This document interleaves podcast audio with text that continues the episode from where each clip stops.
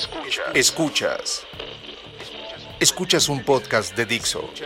Escuchas el podcast de Moisés Polishuk.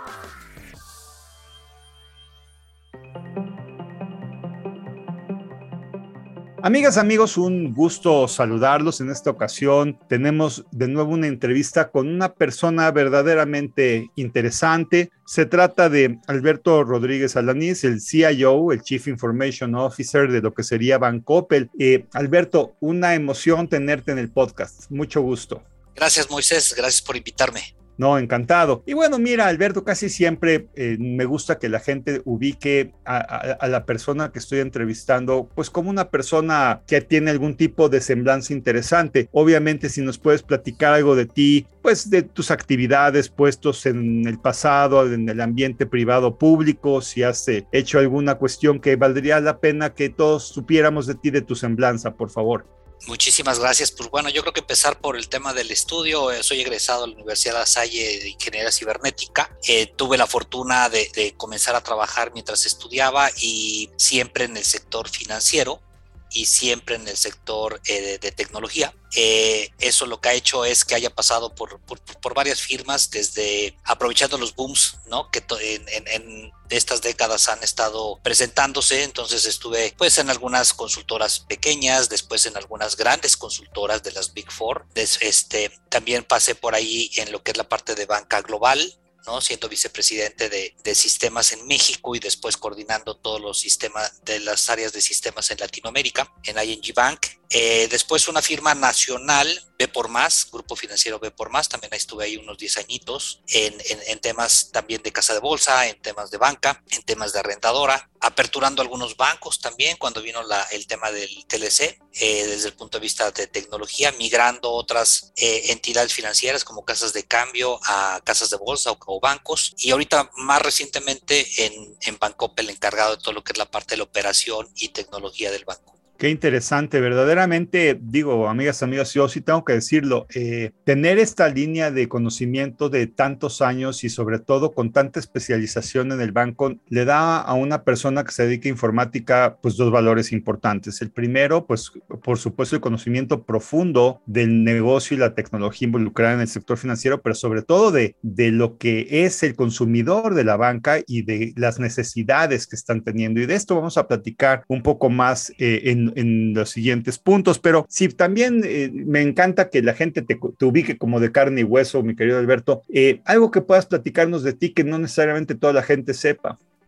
Bueno, me gusta realmente el contacto, me gusta mucho el poder trabajar en todos los niveles jerárquicos de la institución, involucrarme desde el nivel más bajo y conocerlo, operar, este, hasta poder transmitir, comunicar y dirigir niveles altos. Eh, me apasiona todo el tema de, de mantenerme informado yo considero que sí, el, dato es importante, la información sí es poder, este, y en cualquier ámbito eh, personal o profesional, el estar bien informado es importante. Así que soy un fanático de podcast, soy un fanático de, noticieros, ¿no? Más en línea, menos lectura, pero mucho más practicidad. No, buenísimo. y, bueno, es que en este medio y en cualquiera, pero sobre todo en este no estar al día o no aprender, eh, nos marchita instantáneamente, ¿no? Y obviamente qué bien que, que, esto se comente, sobre todo para todos aquellos que escuchan esto y que, y que creen que uno se queda hasta cierto nivel y ya no necesita aprender más. Al contrario, yo creo que la gente más capaz, como el caso de Alberto, es la gente que siempre tiene la humildad de seguir aprendiendo eh, y, y entendiendo y todos los que estamos en esto creo que nos falta mucho por aprender y evidentemente muy interesante lo que comentas. Y bueno, platicando ahora un poco de, de Bancoppel, eh, si nos puedes poner en contexto de pues, qué servicios eh, ofrece, a qué segmento de, mercado atiende, si nos puedes dar alguna idea de esto. Sí, eh, somos, somos lo que le llamamos por acá un banco tienda, pertenecemos a un a Grupo Coppel, ¿no? en donde pues de origen hace aproximadamente 80 años, un poquito más en meses, pues el tema de retail fue ahí creciendo y, bueno, un brazo natural para apoyar el tema de venta, pues es el tema del crédito. ¿no? Entonces, primero empezó con un tema de crédito departamental y después ya también con, digo, todas estas aperturas y buscando la, la adaptabilidad, pues es que por ahí hace aproximadamente 16 años nació el banco, ¿no? Hoy En Bancoppel estamos, al igual que en la tienda, dedicados a la base de la pirámide. Nuestros clientes es la base de la pirámide, el mercado masivo, buscando la manera de, de, poderles apoyar y ayudar ahí a realizar sus metas, ¿no? A través del tema del crédito, también del tema de la captación. Más o menos eh, tenemos un poquito más de 1.300 eh, sucursales. Eh, si le sumamos oficinas administrativas, vamos alrededor de tener 1.600 puntos de contacto a nivel nacional. Somos un banco 100% nacional. Eh, en el mercado mexicano y pues más o menos pues han pasado por nosotros en no sé, el catálogo de clientes eh, estará rayando en los 40 millones de registros, ¿no? Entonces, por ahí ya tenemos, este, ¿cómo se llama? Un, un contacto muy cercano con toda esa población. Impresionante. Y, en este tenor de ideas, fíjate que una cosa que me gusta entender es el tema del complemento. Muchas veces el tamaño, decir 40 millones es impresionante, pero quiero hacerte esta pregunta que es, ¿qué significaría un día sin Bancoppel para México? Esto nos da una perspectiva un poco más precisa de, de qué sería, qué implicaría el vacío de Bancoppel de pronto instantáneamente si desaparece. Bueno, el, el, mercado al que, estamos dirigidos eh, y atendemos es un mercado que no tiene muchas opciones financieras. En algunos casos somos la única opción. Por ahí habrá algún tema de competencia con otra firma, pero, pero realmente eh, en muchas localidades somos la única opción. Eh, bancarizamos más que nada este, a esa base de la pirámide y tenemos unos muy buenos resultados, ¿no? Entonces, esto apoya, pues, a la, sociedad, esto apoya al gobierno, esto eh, apoya al individuo y por el nicho y por la distribución geográfica, te comento, hay veces que, que, podrá no haber un kiosco de, este, de periódico, pero pues bueno, sí habrá una tienda Coppel por ahí con servicios financieros. No, bueno, y, eso yo lo traduzco a lo siguiente, ¿no? En, en, este, en esta eh, plática que tengo con Alberto, pues ha comentado el tema de la base de la pirámide. Esto tiene su connotación incluso en India con una serie de emprendedores de, micropagos, microservicios y microcréditos que se empezaron a dar y sin abundar mucho en el tema, lo que quiere decir, como dice Alberto, es que no hay nada peor que no tener alternativa y evidentemente ellos, eh, pues podría decir que tienen un impacto social muy, muy claro por ser la, muchas veces la única alternativa, ¿no? Y esto presentaría tal vez para muchos el tema de pensar en que esto puede ser algo delicado o puede ser algo que, que puede ser abusivo, pero no, yo diría más bien que es un tema de de, impacto social, de beneficio social, porque no tengo los datos para soportar lo que voy a decir, pero muchas veces desarrollar un mercado implica que Bancoppel va a invertir mucho tiempo sin necesariamente las utilidades que podría percibir para poder desarrollarlo, por infraestructura, por tener que tener la conectividad a donde muchas veces tal vez ni energía eléctrica hay. Entonces, pues evidentemente a mí se me hace muy loable un banco que está dirigido a el que más necesidades puede llegar a tener de, tener pertenencia en el sector financiero, de inclusión, yo lo, me atrevería a llamar, y eso es una labor, Alberto, muy loable la que ustedes hacen. Y bueno, entrando en este tema, pues ahora me gustaría platicar un poco más de tu día a día como director en jefe de, tecnologías de la información. ¿En qué consiste un día de, Alberto? ¿Te gustaría que ese día fuera diferente en lo particular? No, yo creo que eh, de por sí no es un tema de gustos, es un tema natural. Tú hablabas de, que siempre es bueno seguir aprendiendo. Yo eso lo, modificaría tantito. La, vida siempre, personal, profesional, siempre te, te pone enfrente del cambio.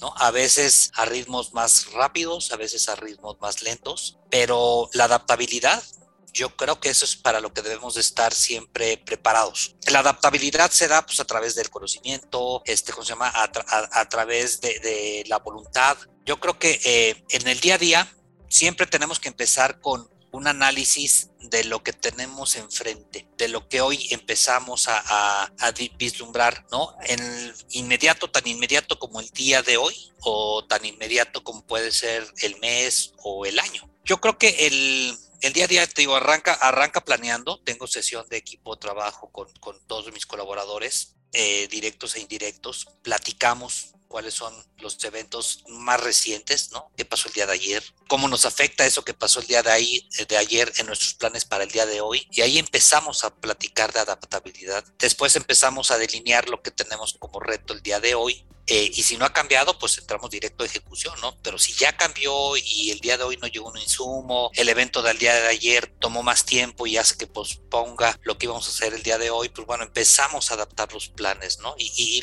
muchas veces esta actividad de adaptación eh, la tienes que, calibrar en, en, horas, ¿no? ¿no? No, Ni siquiera en días, ¿no? Y, y es lo que estamos viendo, que cada vez antes podías reunirte con tu equipo de trabajo una vez al mes y pedir resultados, después empezamos una vez a la semana y pedir resultados y ahora estamos viendo que nos estábamos reuniendo prepandémicos una vez a la, al día y durante la pandemia y ahorita ya prácticamente saliendo de la pandemia, nos tenemos que reunir, tenemos que poner checkpoints este, eh, dos o tres veces al día para saber cómo, cómo, cómo resultó el, la actividad que nos programamos y empezar a, a corregir rumbos, ¿no? Con esta inmediatez. No, bueno, si hablamos de adaptabilidad, este, e, esa es la definición. Estás con incrementos de tiempo sumamente cortos para dar impacto. Y en este sentido, tu recomendación o, lo que tú haces es eh, en términos de porcentajes, ¿qué tiempo asignas a pues contemplar nuevos servicios, operar la tecnología, mejorar los servicios al cliente o mejorar el área de, diversas áreas internas de Bancoppel? Mira, eh, eh, los tiempos o, el segmento de tiempo que le dedicas a estas categorías que acabas de mencionar va variando dependiendo de la madurez. ¿no? de la institución en la que te encuentres. Eh, yo siempre he pensado que, que, los negocios tienen también su ciclo desde el punto de vista de tecnología desde el punto de vista eh, niveles de servicio, madurez, robustez, eficiencia, performance. En ese sentido, cuando uno hay que, hay que saber muy bien evaluar en qué etapa está tu, está tu negocio, ¿no? En el que te tocó ahorita trabajar, ¿no? Y tal vez estás, pues primero tienes que empezar a, tratar de hacer tiempo, tratar de, lograr ese tiempo apagando los fuegos, estabilizando la operación y tal vez si estás en esa etapa, si tu negocio está en esa etapa, eh, pues le vas a estar dedicando pues casi el 90, si no es que hasta el 100%, ¿no? Ya, una, una vez que estabilizas al barco, una vez que puedes lograr que, que al menos asegures lo que es la parte de la continuidad de la operación, entonces puedes empezar a, tomar tiempo de, de, lo que te estás ahí eh, ahorrando en, en, arreglar para empezar a transformarte, ¿no? Y empezar entonces a, a, a ver cómo podemos hacer mejor las cosas qué es lo nuevo que se puede empezar a adoptar, qué es lo nuevo que, que, tenemos que empezar a trabajar eh, y entras en una segunda etapa, ¿no? En donde empiezas a convivir con pues, todo lo viejo, vamos a llamarlo así, que viejo puede ser algo, algo del día de ayer, ya en estos tiempos, no necesariamente tiene que ser algo de, hace dos décadas, sino algo, algo con el día de ayer contra tu objetivo, ¿no?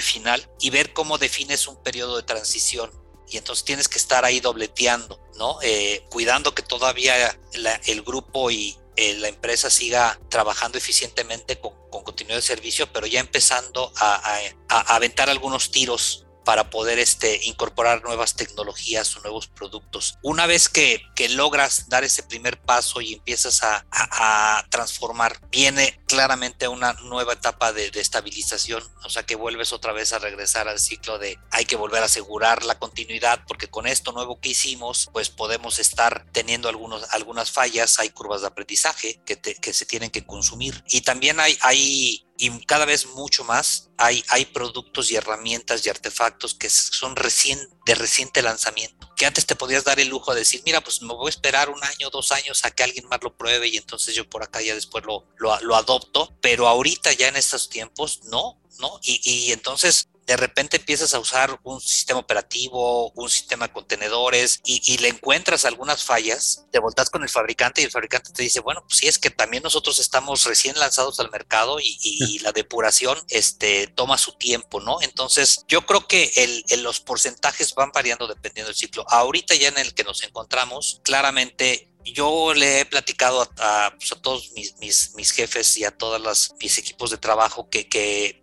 lo que a lo largo he entendido que han requerido de nosotros como área de tecnología eh, son unas tres o cuatro, yo le llamo mandatos. Primero es asegurar la continuidad, o sea, hacer que el negocio todos los días abra y opere. Después, un segundo mandato, ya que logramos eso, pues es que opere con seguridad, ¿no? Con seguridad interna y con seguridad externa. Que no tengamos por ahí eh, algún tropezón que genere alguna pérdida, un quebranto, que, que estemos cuidando muy bien temas de ciberseguridad. Pero pues eso se da una vez que lograste ofrecer continuidad en la operación. No hay computadora más segura que la que está pagada. Ah, claro. Este, y tampoco hace nada. Exacto, entonces primer, primer, primer mandato, pues continuidad, segundo mandato, seguridad. Tercer mandato, fíjate, no ha variado a lo largo de décadas, es cómo me apoya eh, el área de tecnología en alcanzar mis metas de negocio, ¿no? Y ahí, y ahí el único aporte que tenemos pues es participando en proyectos que el negocio nos, nos pida y siendo lo más eficientes en, su gestión de estos proyectos, ¿no? O sea, entregando en tiempo y forma, entregando oportunamente, honrando las fechas que son muy difíciles de atinar, pero tratar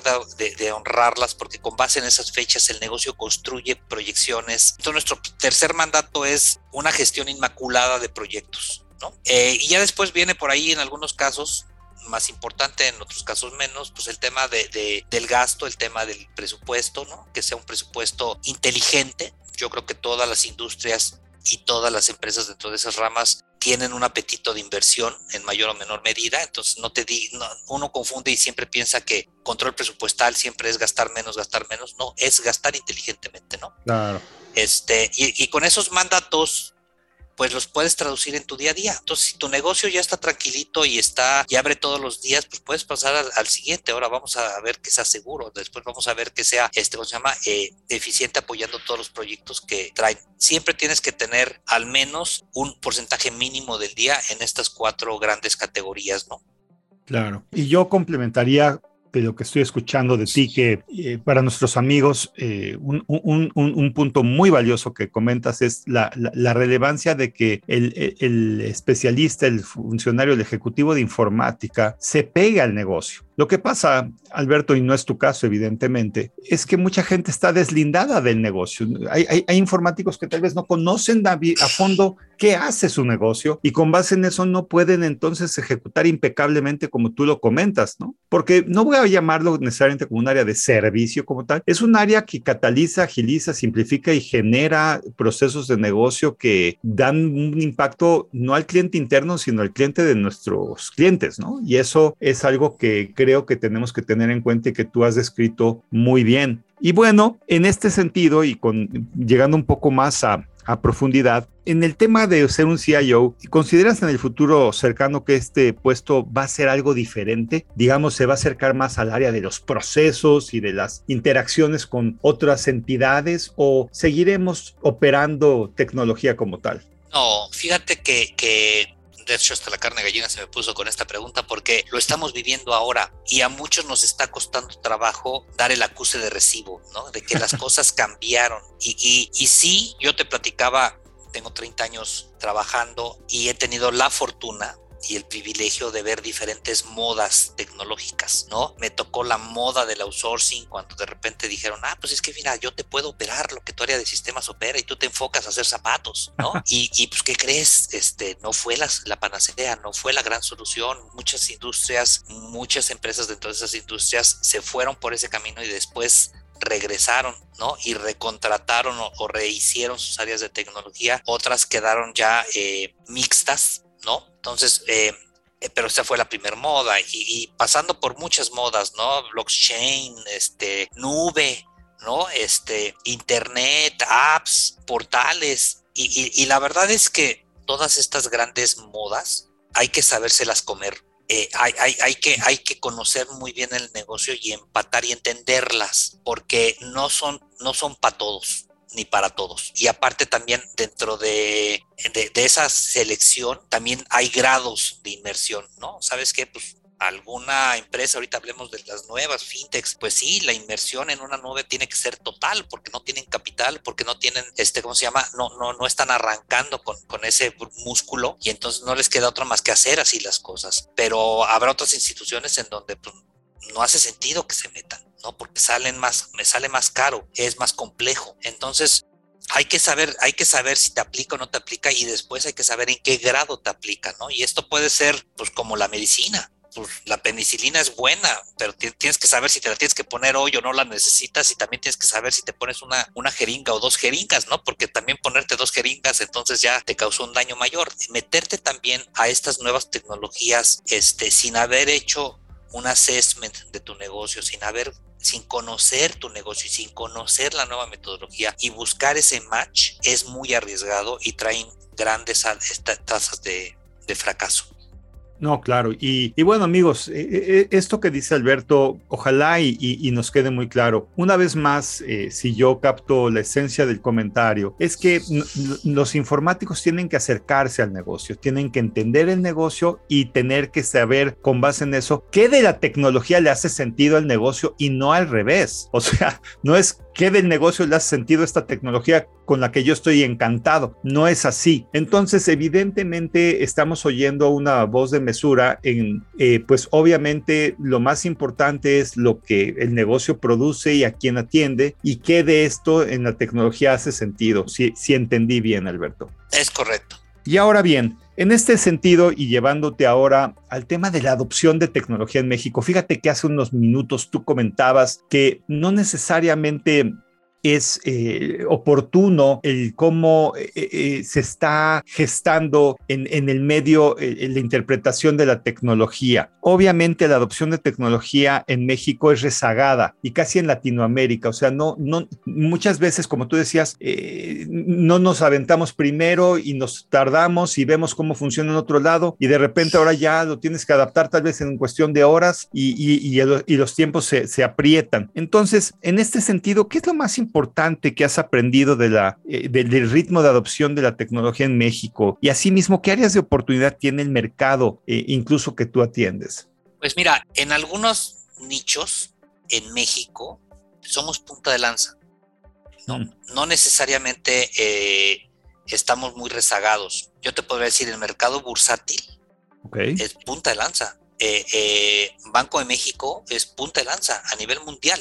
¿No? O sea, el mercado bursátil, yo creo que se le adelantó al New York Stock Exchange 10 años, ¿no? Y hmm. allá operaban todavía eh, a voz y acá ya estábamos digitalizados. Banco de México con, con, el sistema de pagos, con el SPAY, con el CODI, también es una referencia mundial. Entonces, eh, y por ahí también, si hablamos de algunas empresas privadas globales, pues también son, son grandes ventanas de adopción de tecnología temprana en nuestro país, ¿no? O sea, yo recuerdo cuando trabajaba en esta firma holandesa y pues estábamos hablando, estábamos muchos países preocupados por el cambio del año 2000 y demás, pero ya se hablaba de ciberseguridad, ya se hablaba de los British Standards 7799 y lo que yo veo, ya se hablaba del outsourcing total, ¿no? Ya se hablaba del portal de Internet eh, y lo que yo veo es que... Eh, a mí me tocó conocer toda esa tecnología 10 años antes que se volviera popular en México, ¿no? Y que llegara al, a, los rinconcitos. Eso cada vez también está acelerándose, eso también cada vez la brecha se está acortando. Pero yo te diría, hay que, hay que buscar, cada vez tenemos acceso a, más información, eh, a poder elaborar benchmarks mucho más rápidos y, no necesitamos del profesional eh, ahí para contratarlo y que nos diga cómo estamos con respecto a... Eh, hay muchas bases de datos ya de conocimiento, estos podcasts, este, blogs. Yo, por ejemplo, te voy a confesar algo, cuando tuve la necesidad reciente de, y tiene poco de hace tres años de, decidir, oye, ¿qué vamos a hacer con nuestra app? ¿no? Porque pues, era una app hecha en una tecnología muy viejita y más bien no era una app, era un portal responsivo para que funcionara en teléfonos celulares. Pues me acerqué a dos grandes fuentes. Primero, los fabricantes, ¿no? Entre, ellos siempre habrá una pasarela de, tecnología este, a tus pies eh, ahí tendrás que saberlos, ponerlos a competir para que tú seas el juez y decidas qué es lo que mejor te, te acomoda pero también eh, por ahí estuve con casos de éxito que todos estos fabricantes, llegué a un caso de éxito de un banco español, vi que vi cómo lo hicieron, vi con qué herramientas este, lo hicieron eh, y todo esto pues, fue en YouTube, ¿no? Eh, y, oh. armé mi, mi, mi, plan, armé mi benchmark y entonces dije, pues yo quiero, o sea, no me voy a poner a, a, ser tan arrogante para inventar la rueda, voy a mejor hacer un, un, un, un muy buen, este, un muy buen copycat y, y, voy, a copiar lo que está funcionando. Y entonces eh, lo copiamos y, logramos implementar esa plataforma de contenedores y todas las herramientas asociadas, DevOps, este, etcétera, en, en, en 10 meses. En 10 meses, cuando este banco español de referencia le había tomado al menos 3, 4 años. ¿no? Entonces, este, eh, eso es algo que ya está a disposición de nosotros para adoptar la tecnología. O sea, ya no hay frontera.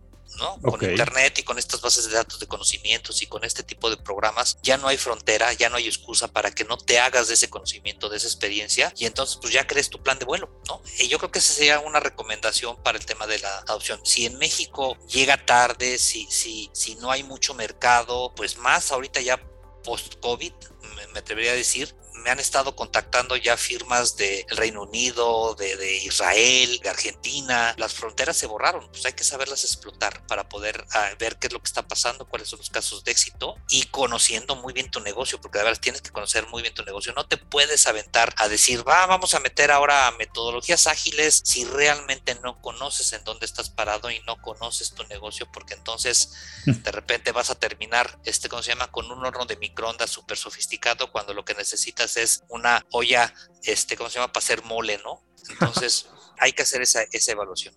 Absolutamente. Y fíjate que, bueno, yo tuve el gusto de conocerte a ti, este, hablando de este fascinante tema de los contenedores, de las APIs y demás, ¿no? Hace poco hablaba contigo de, de, este mundo de las APIs, su administración y la referencia de contenedores en particular, cómo en general no se le pone atención a este tipo de servicios. A mí me gustaría si muy rápidamente puedes explicar, pues, qué son las APIs, qué son los contenedores y, qué dirías a tus colegas en caso de no estar contemplando el empleo de APIs. Ok, mira, mucha gente con una consulta en Wikipedia ya, ya también hablan de una manera muy ligera y hay que tenerle mucho respeto al tema de... E, eso es algo que, no debemos de olvidar en todos los años y, en todos los niveles de adaptabilidad. Tenemos que tener un poquito de respeto por la investigación y por entender el contexto y saber qué es y cómo se llaman las cosas.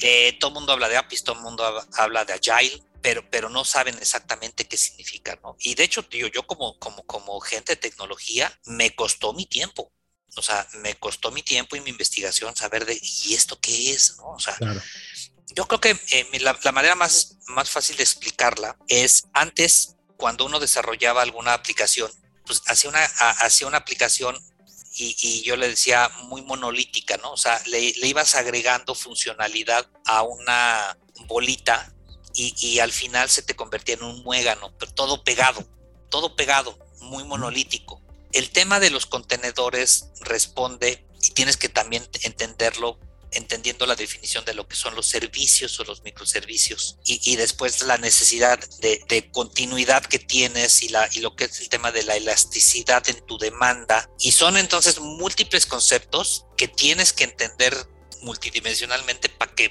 puedas entender el todo, ¿no? Vamos a hablar parte por parte. Hay, hay ahorita con, con las apps con el Internet, hay algo que se llama demanda elástica. O sea, en el caso del banco, bueno, pues, los bancos no teníamos esa demanda elástica porque teníamos, para poder ser cliente de nosotros, tenías que ir a una sucursal bancaria y firmar un contrato y entonces cuando te firmaba el contrato yo entonces te decía ya, palomita, tengo un cliente más. Así como las escuelas y universidades, cuando el, el alumno se inscribía, tenía un alumno más. Y cuando se acababan los lugares en el salón de, clases, pues la universidad dejaba de inscribir. Eh, cuando a mí como banca rebasaba un umbral de los 10 mil clientes, de millón de clientes, pues sabía que tenía que comprar el siguiente nivel de máquina. ¿no? Y era una, era una demanda orgánica, proyectada. De repente viene todo lo que es la parte del comercio electrónico y de repente viene también todo lo que es la parte de la digitalización de servicios financieros. Y entonces pues, en el ejemplo de comercio electrónico, pues tú ya no sabes cuántos clientes van a llegar a tu tienda. ¿No? O sea, antes tú puedes decir, mira, pues mi tienda mide 100 metros cuadrados, pues aquí podré meter 100 personas máximo y entonces mi pico será tener 100 vendedores para poder atender a todo el mundo de manera inmediata. Si me llegan 200 personas, ya no las tengo, ya no las puedo atender porque mi tienda no, no, me da para eso, las formo en la banqueta y van a, van a tener que entrar, pero tenías manera de gestionar esa y, de saber cuál era tu tope. ¿No? Ahora con, con, el tema de, de, del app, con el tema de internet, pues tu cliente puede ser cualquiera, ¿no? Y entonces en, en, eventos como el Buen Fin o en eventos como Navidades, 10 de mayo, etcétera, este, pues tú no sabes cuántos van a venir aquí a tocar la puerta, porque antes tú podías proyectar que, oh, pues mi tienda está en Iztapalapa y pues la población de Iztapalapa es de tantos millones, pues esos son los que potencialmente pueden venir. Yo no creo que venga alguien de Tlaxcala a Iztapalapa a comprar. Entonces, eso te sesgaba y te, y te limitaba un poco la demanda. Pero el tema digital viene a, abrirte ese gran reto, ¿no? De, oye, pues yo no sé cuántos millones, este, si tengo entrega nacional, pues pueden darle clic al mismo tiempo. Y ahí es donde entra temas de elasticidad y ahí es donde tienes que empezar a usar artefactos o herramientas que, que, que te puedan permitir crecer y ahí viene la nube, ¿no?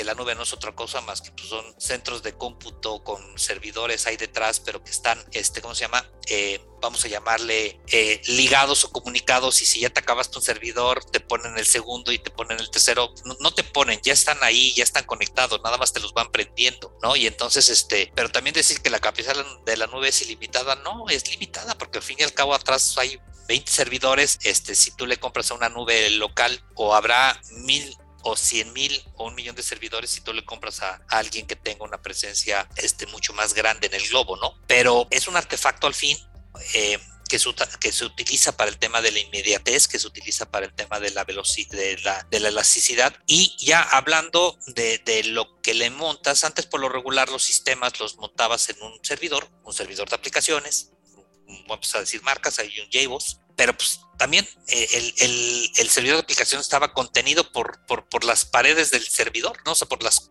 seis, ocho, este, ¿cómo se llama? Eh, limitantes ahí que tenías, físicas. Entonces ahí es donde viene un tema de, de, oye, ¿cómo, ¿cómo puedo hacer que ese servidor se comunique rápidamente con otro servidor y se comunique rápidamente con otro servidor? Bueno, pues eh, evolucionó a lo que es la parte de los contenedores, que son pequeños servidores, vamos a llamarle lógicos. Este, antes de eso pasamos por la famosa virtualización, ¿no? Pero ya no, ya no es suficiente. Ahora hay que, hay, a esa virtualización hay que también darle un poco de autogestión, ¿no? Entonces, si, si tu aplicativo se chupa toda la memoria, se chupa todo el procesador, pues por lo regular lo que tienes que decirle a, ahí, Pedrito, córrele y préndete el segundo servidor, ¿no? Y córrele y préndete el tercer servidor. Este, pues ahora el, el Pedrito pues está dentro de, del entorno de los contenedores y hay, y hay un programa que está censando cuando el servidor virtual, el pod, este, ya, ya se consumió a su totalidad y entonces automáticamente prende el segundo y automáticamente prende el tercero. Y aparte saben dónde prenderlos, ¿no? Este, va buscando los servidores que estén con menor carga. Entonces, eh, no es otra cosa más que servidores virtuales chiquititos con muchas herramientas de autogestión para que, para que tú puedas al negocio, pues ofrecerle tiempos de respuesta más rápidos, ¿no? Porque te digo, antes lo que podías decir es, bueno, pues este, yo tengo mi demanda, viene la persona aquí a mi sucursal, yo sé que voy a poder en quincena, este, o normalmente atender a, a 100 mil personas en esta sucursal este, o en esta región, pero ahora con el tema del Internet también hay un tema de conveniencia. También hay un tema de conveniencia. Los humanos somos flojos, buscamos lo conveniente. Entonces, antes buscábamos lo barato, ¿no? O, lo que se acomodaba a nuestro presupuesto, no necesariamente lo barato, pero eh, ahora a esa le agregamos otra decisión más, que es lo conveniente. Decían por ahí, ¿por qué un, un contenido, ¿no? Subido aquí en, en, YouTube tiene que ser mucho más atractivo y conveniente que un contenido subido en una plataforma de pago, o pues porque en cambiarle eh, cambiarte de plataforma de pago involucra pues volver a contratar otra y ahí hay dinero de por medio. Entonces ya no es tan conveniente, pero ver un video en YouTube versus ver otro video en YouTube pues es gratis, entonces la conveniencia se está dando y está un clic, ¿no? Entonces, cuando tú juntas todo esto, empiezas a necesitar herramientas y artefactos y los contenedores son herramientas y artefactos que te permiten junto con la nube, junto con metodologías ágiles, junto con microservicios, poder responder. Eso es lo que sería, te digo, para mí el tema de contenedores. Y ahora el tema de las APIs, yo lo, lo, lo mira, me pusieron el reto de, explicar un API, este, ¿cómo se llama? A, a una persona mayor. Y entonces, híjole, es como de, veras explicarle a tu abuelita lo que es el mouse, ¿no? Y pícala al mouse y, aquí, pues, ¿qué es esto? Y entonces, el, yo, yo, la mejor interpretación que encontré en internet ahí en YouTube fue la dirección, la dirección de, de un carro, de un automóvil. O sea, la dirección la conforma no sé si sepas, pero pues bueno, muchos componentes mecánicos y electrónicos, ¿no? Eh, cremalleras, este, bandas, este, poleas. Ejes. entonces ejes y demás. Entonces, cuando tú como consumidor final quieres ver antes, antes, había direcciones hidráulicas y direcciones no hidráulicas, ¿no? Eh, y ahora son electrónicas y ahora son autosensibles. Entonces, cuando tú hablas con un consumidor final, tú no le empiezas a hablar de, términos de que y que si la polea es más corta y que si la cremallera y que todo el rollo, porque no te lo va a entender y no lo necesita entender, ¿no? No. Lo que el cuate si, si, este cuate es un mecánico, pues lo que el cuate este, necesita este, eh, es pues ya el módulo hecho, ¿no? Claro. Entonces, eh, yo te diría que todas estas piezas de, bandas, poleas, cremallera que conforman una dirección hidráulica serían los servicios ¿no? Y entre, y, si los puedes pulverizar más y en lugar de decir sistema de poleas, tú puedes decir, mira, son tres engranes, dos bandas, entonces ya estás hablando de microservicios. Y la forma de, presentárselos al usuario final o al cliente es, pues, tú nada más ves el volante. O sea, yo te presento el volante tu coche y te digo, esta es la dirección. El volante engloba lo que hay detrás de toda la dirección y tú no necesitas entender, tú, tú ya cada vez más vas y si tu dirección se descompone, pues antes tienes que comprar piezas específicas, ahora ya te venden módulos. Entonces te venden el módulo completito y ese, ese módulo completito es un API.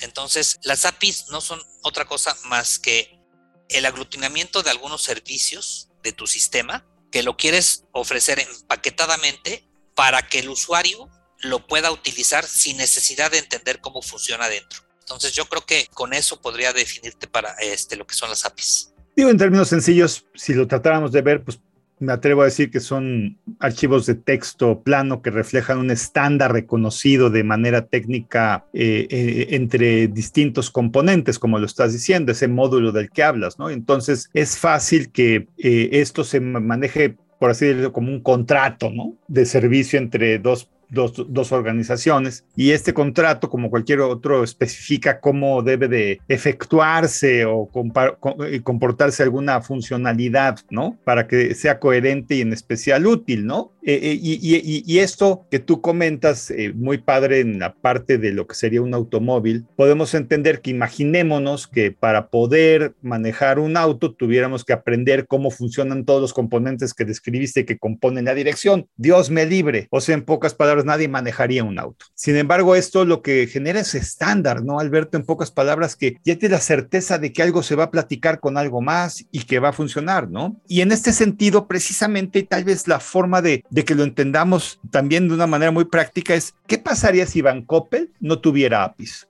¿Qué, pasaría con el usuario? Bueno, déjame hacer un par de precisiones a lo que acabas de comentar más que archivos de texto, sí es como, al fin y al cabo, un programa es un, es un archivo de texto por ahí, pero son, son, son programas. Lo, lo otro es que realmente ahorita ese es el gran reto de, de, de, la industria el en, en, apificación, buscar un estándar, ¿no? Porque vamos a hablar ahora ya de, una API financiera, una funcionalidad, de un programa que le permita a un usuario, ¿no?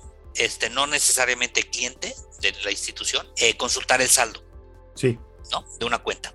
Antes, o todavía hay algo que se llama modelo de corresponsalía, ¿no? Corresponsales bancarios. Y, y entonces hacíamos contratos, ¿no? Uno a uno oye, pues yo quiero que Coppel sea, eh, sea corresponsal bancario de Bancoppel. Entonces, pues sentaba a la gente de tecnología de Coppel y a la gente de Bancoppel y se ponían de acuerdo en lo que tú dices, eh, eh, llamas contrato. Pero si después quería meter una tienda de conveniencia de esas de las que hay en cada cuadra, me tenía que volver a sentar con ellos y platicar. Y definía otra cosa.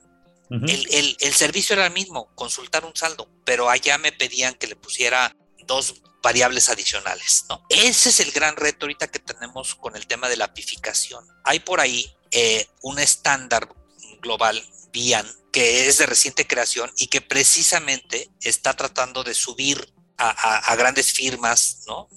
A Walmart, a Amazon, a, para, que, para que ellos dicten el estándar, ¿no? Y te diga, mira, si vas a consultar un saldo, tienes que entregar una cuenta o tienes que entregar un RFC o tienes que entregar un nombre. Ellos, ellos ya definieron ese estándar y una vez que tú adoptas ese estándar, entonces todos los que estemos trabajando bajo ese estándar tendremos o podremos operar con una sola, con una sola API, ¿no? Ahorita yo te puedo decir, el Banco Español, nosotros mismos arrancamos apificando nuestros sistemas, o sea, convirtiéndolos en pequeños programitas que pudieran ser consumidos por cualquiera, pero luego, luego, entre nosotros, o sea, entre mi proyecto número uno, que era mi app móvil, y mi proyecto número dos, que era mi wallet, empezaba a tener duplicidades, porque eran equipos diferentes y entonces por acá consultaban el saldo con el RFC y por acá consultaban el saldo con el número de cuenta. Y el Banco Español le pasó lo mismo, porque, porque arrancamos mucho antes de que este estándar sea adoptado mundialmente. Correcto. Entonces, pues estamos rehaciendo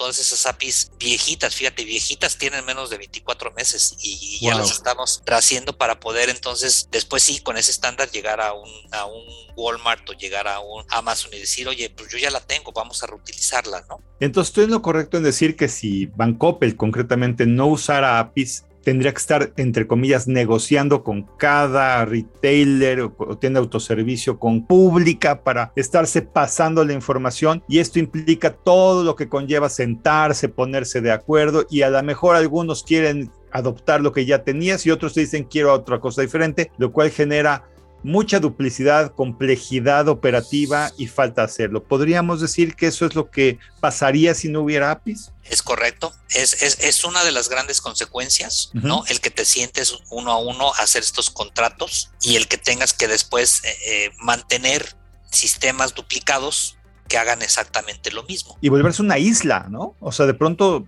si no lo haces, te vuelves algo inaccesible, ¿no? Sí, porque mira, hay otro tema por aquí que, lo, que alguna vez lo platicamos, que es el tema también de la comunidad. Ahorita ya todo tiene que ser comunal, todo tiene que ser trabajando en equipo. ¿Por qué? Porque dos personas hacen más que una y cuatro hacen más que dos. Y cuando esas personas ya no son solamente personas empleadas de tu grupo, eh, de tu empresa y puedes empezar a, invitar a este equipo, pues entonces pues el límite es la población humana, ¿no?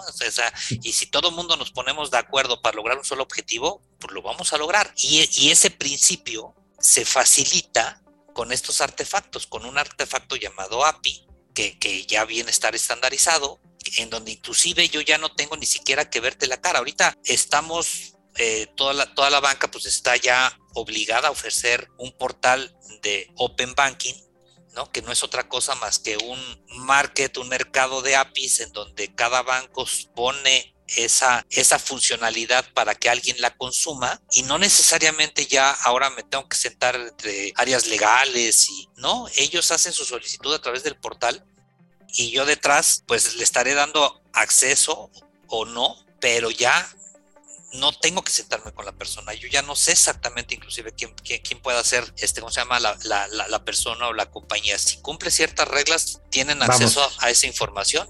Ajá. Buenísimo, buenísimo. Y, bueno, yo creo que ha sido muy claro y agradezco mucho a una persona de tu nivel eh, esta explicación tan profunda y tan detallada de algo que se obvia tanto que al obviarse genera problemas catastróficos en las compañías y obviamente ustedes han sido pioneros en esta situación de los contenedores, del uso de APIs, de estos artefactos o herramientas tecnológicas que lo que hacen es simplificar la vida de las personas del final del camino. Todos los que están estamos usando una app, no estamos entendiendo que finalmente estamos usando pequeños componentes que ustedes hasta pueden ir modificando sin tener que tirarnos toda la aplicación para hacerlo y finalmente que nos permiten este, seguir operando. Antes, en el pasado, amigos, si tenían que darle mantenimiento a una app bancaria, tenían que tirar el app bancaria y nadie usábamos la tecnología, no podemos hacer un retiro de efectivo, no podíamos hacer una, una consulta de saldo. Y gracias a lo que dice Alberto, que es otra de las características, es que solo afecta eh, el mantenimiento a una parte que probablemente yo ni vaya a usar o muchos usuarios no estén usando en ese momento de la aplicación y que permite que entonces todos puedan seguir disfrutando de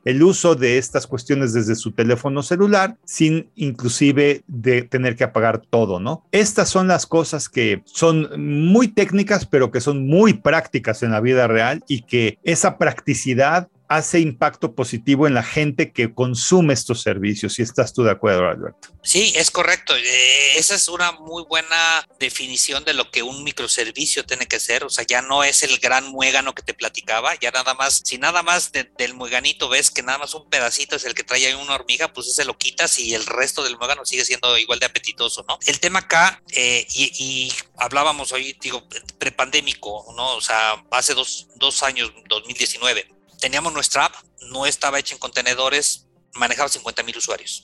Salgo yo dos, tres meses después de iniciar la pandemia, o sea, después de marzo del 2019, y eh, de los 50 mil nos vamos a un millón en menos de tres meses. ¡Qué bruto! Es brutal. Y, de lo, y del millón, en menos de 10 meses nos vamos a 4 millones. ¡Qué bruto! ¿no? Y eso solamente lo, lo, lo, puedes lograr con estos artefactos, con el tema de la elasticidad, una nube privada que tenemos, con el tema de los microservicios. Y el tema es que cuando ya estás atendiendo a 4 millones de usuarios, tienes ventanas de mantenimiento mucho más reducidas porque estás impactando si apagas algo. Entonces, sí, como tú dices, este, hay veces que, que, por ejemplo, el problema ni siquiera está en nosotros, ¿no? Hay un, no se hay, hay, un pago de servicio, ¿no? Con alguna eh, cablera. Este, si la cablera no está comunicado, conectada conmigo en ese momento para registrar el pago, pues, pues, nada más a esa parte dentro del app es la que ahorita podemos apagar y ponemos servicio no disponible, pero todo lo del demás, los demás servicios los puedes operar. Entonces, sí, es un tema y todo eso lo haces pues no porque sea tecnológicamente innovador, todo eso lo haces porque tienes que cumplir una demanda de conveniencia. Claro. Conveniencia. Tienes que siempre buscar la conveniencia del cliente, porque así te va a otorgar entonces su confianza y va a estar y, y te va a otorgar tu lealtad.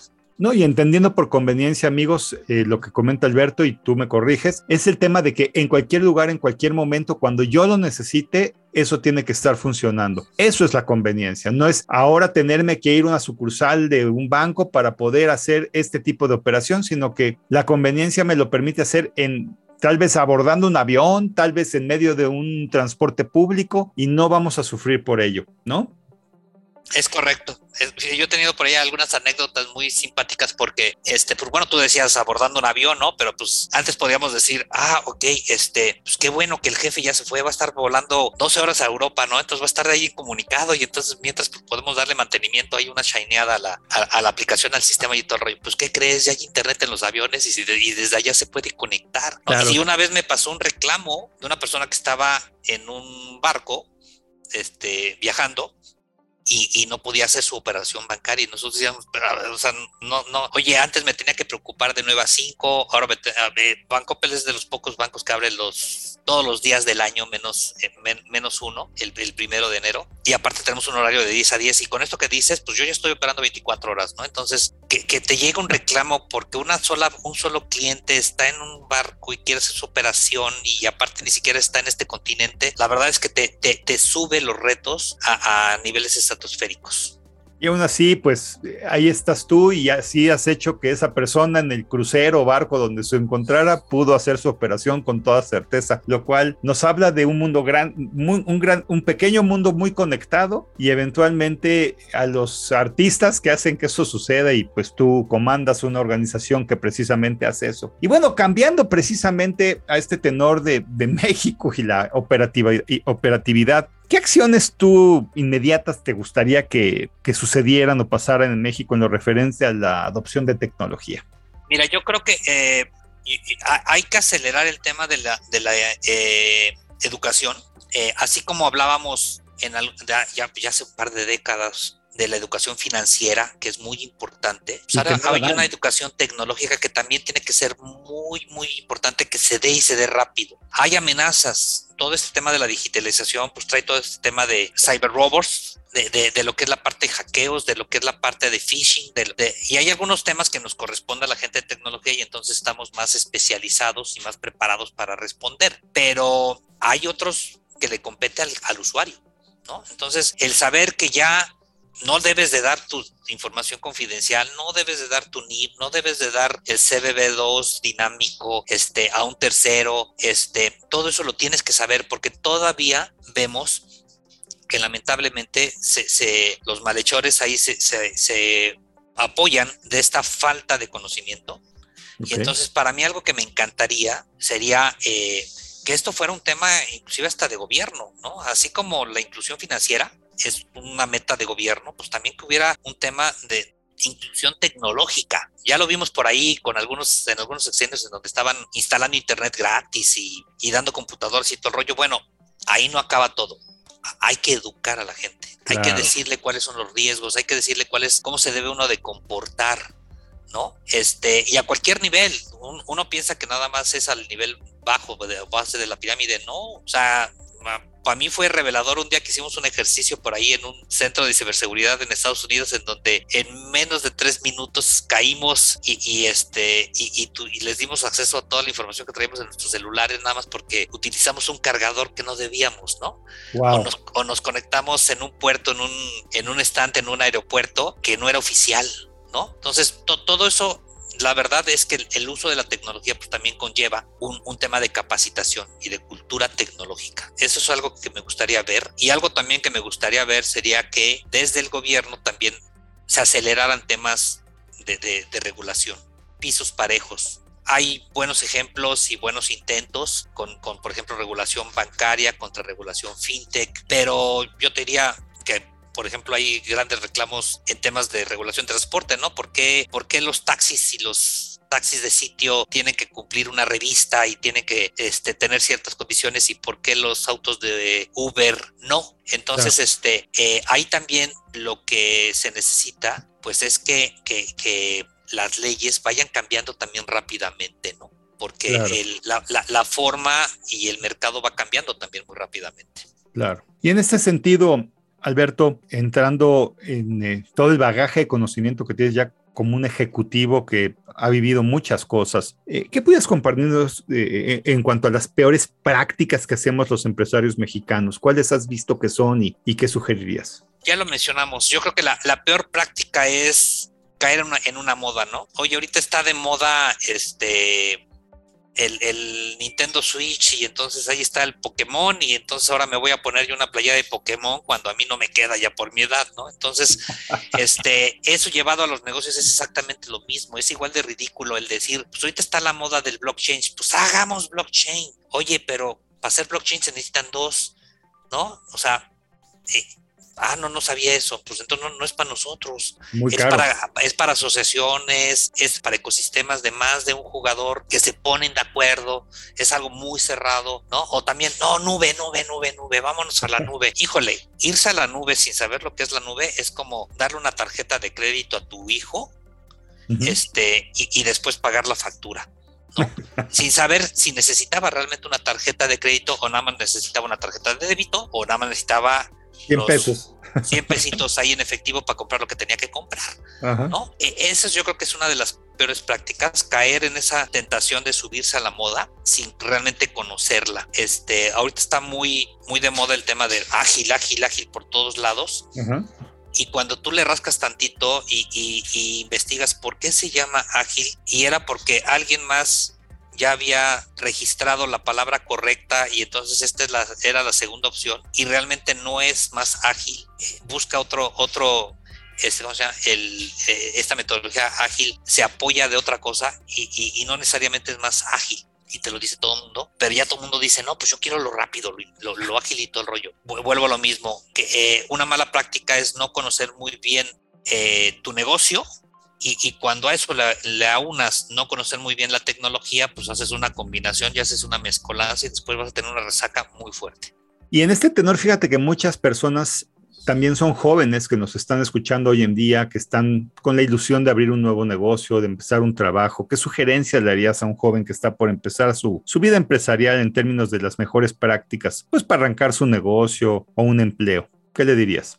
Mira, que, que que va a tener a su disposición muchos más herramientas y artefactos que lo, que lo que se tenía antes. Eso le va a ayudar y le va a facilitar. Hay que saber formar comunidades. Algunos de, los escuchas que por acá tengan pymes sabrán hacerlo, ¿no? Y entonces, porque en la, en la pyme muchas veces es de, oye, pues necesito un diseño y te lo doy a cambio de cursos de capacitación o de, o de que me menciones por acá. Y entonces eso tampoco no hay nada nuevo bajo el sol, simple y sencillamente se están presentando soluciones ya también viejas de una manera nueva, pero tienen que formar comunidad, tienen que conocer el conocimiento. Sí, como bien lo dijimos con el tema de la PIN, yo no tengo que conocer cómo funciona una dirección hidráulica, este, yo tampoco tengo que conocer cómo funciona la geolocalización, nada más consumo un servicio de Google de geolocalización. Eh, e, esa parte pues, es la parte sencilla de habilitadores, ¿no? Yo tengo en la nube, ya tengo acceso a la nube y entonces no tengo que tener un capital para comprar un centro de cómputo y meter servidores ahí, pero que tampoco dejen de lado lo que clásicamente siempre ha existido, yo te diría, sí, en este siglo, en el siglo pasado y en el anterior. O sea, el tema de la creatividad siempre ha sido importante. El tema de la administración ahora es más importante que nunca, yo creo, porque los tiempos han acortado. El tema del conocimiento, muchos pueden tener ideas maravillosas y tener el gadget o el app que funcione, pero también si no, si no tienes principios básicos de contabilidad, pues al rato va a venir, te lo van a embargar porque no pagaste impuestos. Este, tienes que saber hacer comunidad, tienes que seguir teniendo algunos conocimientos básicos. Eh, y este no es un tema yo, yo, lo quería decir porque así lo, he estado sintiendo. Este no es un tema de, jóvenes contra viejos, ¿no? Esto, es, este, esto es un tema de adaptabilidad. O sea, los que tenemos más de cierta edad, este, que sabremos, que sabemos adaptarnos, pues seguiremos estando vigentes. Y los, y, y, pero también los chavos, ¿no? Que recién arrancan, si tampoco, si no tienen esa adaptabilidad y siguen formándose con principios, yo te diría, con, con, conocimiento duro, ¿no? De, oye, pues si voy a tener mi propio negocio, pues tengo que saber lo que es un balance. Si voy a tener mi propio negocio, tengo que saber lo que es, este, ¿cómo se llaman? Mis obligaciones fiscales, ¿no? O, o, o, mis estrategias comerciales, ¿no? Y lo estamos viendo con todos estos tiktokeros y que de repente se meten en broncas que antes eran broncas de televisora. Ups, dije algo en, en, el contenido que está censurado y ahora me metieron hasta el bote. Pues sí, eso pasaba con las televisoras y por eso teníamos tenían departamentos de este, producción y de edición y legales y todo el rollo. Bueno, pues qué bueno, qué padre que ahora ya no tengas que tener una televisora para poder generar contenido, pero de todos modos eso no te exime la responsabilidad de tener que cubrir todos esos frentes. Entonces, que no se vayan con, la ilusión fácil de decir, pues ese es un tema nada más de saber utilizar las herramientas. Yo he participado en, en varias graduaciones de nuevos desarrolladores que sustituyen los cinco años de universidad por cuatro o seis meses de programación y de todos modos, pues bueno, lo que dices es, habrá programadores talentosos, habrá gente que aparte sea creativa, pero el, talento sigue siendo lo más difícil de encontrar y de, generar. Claro. No, bueno, pues creo que amigas, amigos, es muy valioso lo que nos dice Alberto, que la, juventud no es un tema de edad necesariamente, es un tema de adaptabilidad y de estar eh, con hambre, de aprender cosas nuevas y de obviamente mantenerse al día, pues tanto en la tecnología como en tu propio cuerpo, ¿no? Yo conozco a muchos jóvenes con cuerpos de ancianos ya hoy en día por ah, estar tan sedentarios y evidentemente eh, esto nos dice que pues tenemos que ser humildes al conocimiento y siempre estar abiertos a nuevas formas de entender y ver las cosas, ¿no? Y eso me, lo quedo yo también con este espíritu de lo que has contestado en esta pregunta, Alberto. Muchas gracias. Y precisamente pues nos estamos acercando al final de, del día de hoy de, de esta interesante charla contigo. ¿Alguna recomendación a las personas que están escuchando este podcast a manera de conclusión o algo que nos haya faltado decir que sería importante mencionar? Yo creo que el que siempre tengan una mente abierta, que siempre estén viendo qué está sucediendo a su alrededor y cómo está sucediendo y, que, y, que piensen sí en el futuro, pero que también le den una ojeadita al pasado. Hay muchas lecciones aprendidas y que sepan unir esos dos mundos que entiendan que este es un tema de conveniencia, que esto es un tema de saber explotar lo que las herramientas nos dan de una manera más rápida y acelerada y que, como tú lo mencionabas, Moisés, eh, el conocimiento básico, fundamental, eh, no hay que despreciarlo, es también, hay que complementarlo. Perfecto. Alberto, termino siempre este podcast con un ejercicio entre mi entrevistado y un servidor, en donde te digo algunas palabras y tú me contestas lo primero que te venga a la cabeza. ¿Te parece bien? A ver. Tecnología. Reto. Servicio. Pasión. Gente. Conocimiento. Familia. Comunidad. México. Comunidad. Muy emocionante, Alberto. No tienes una idea de lo mucho que aprendí eh, el día de hoy de una persona que no solamente habla de la teoría, sino que la ha puesto en práctica, que se conjunta el conocimiento con la ejecución. Eres una de las personas indispensables en el ecosistema de la infraestructura y tecnología mexicana, pero eso no, te conlleva también en la parte de las empresas, porque hoy en día hablar de tecnología sin hablar de negocios es prácticamente imposible. Te agradezco mucho este espacio que me brindaste. Gracias a ti por dejarme aprender también de ti. Muchas Un gusto, gracias. Alberto. Gracias. Amigas, amigos, soy Moisés Polishuk y agradezco que me hayas escuchado. Hasta la próxima.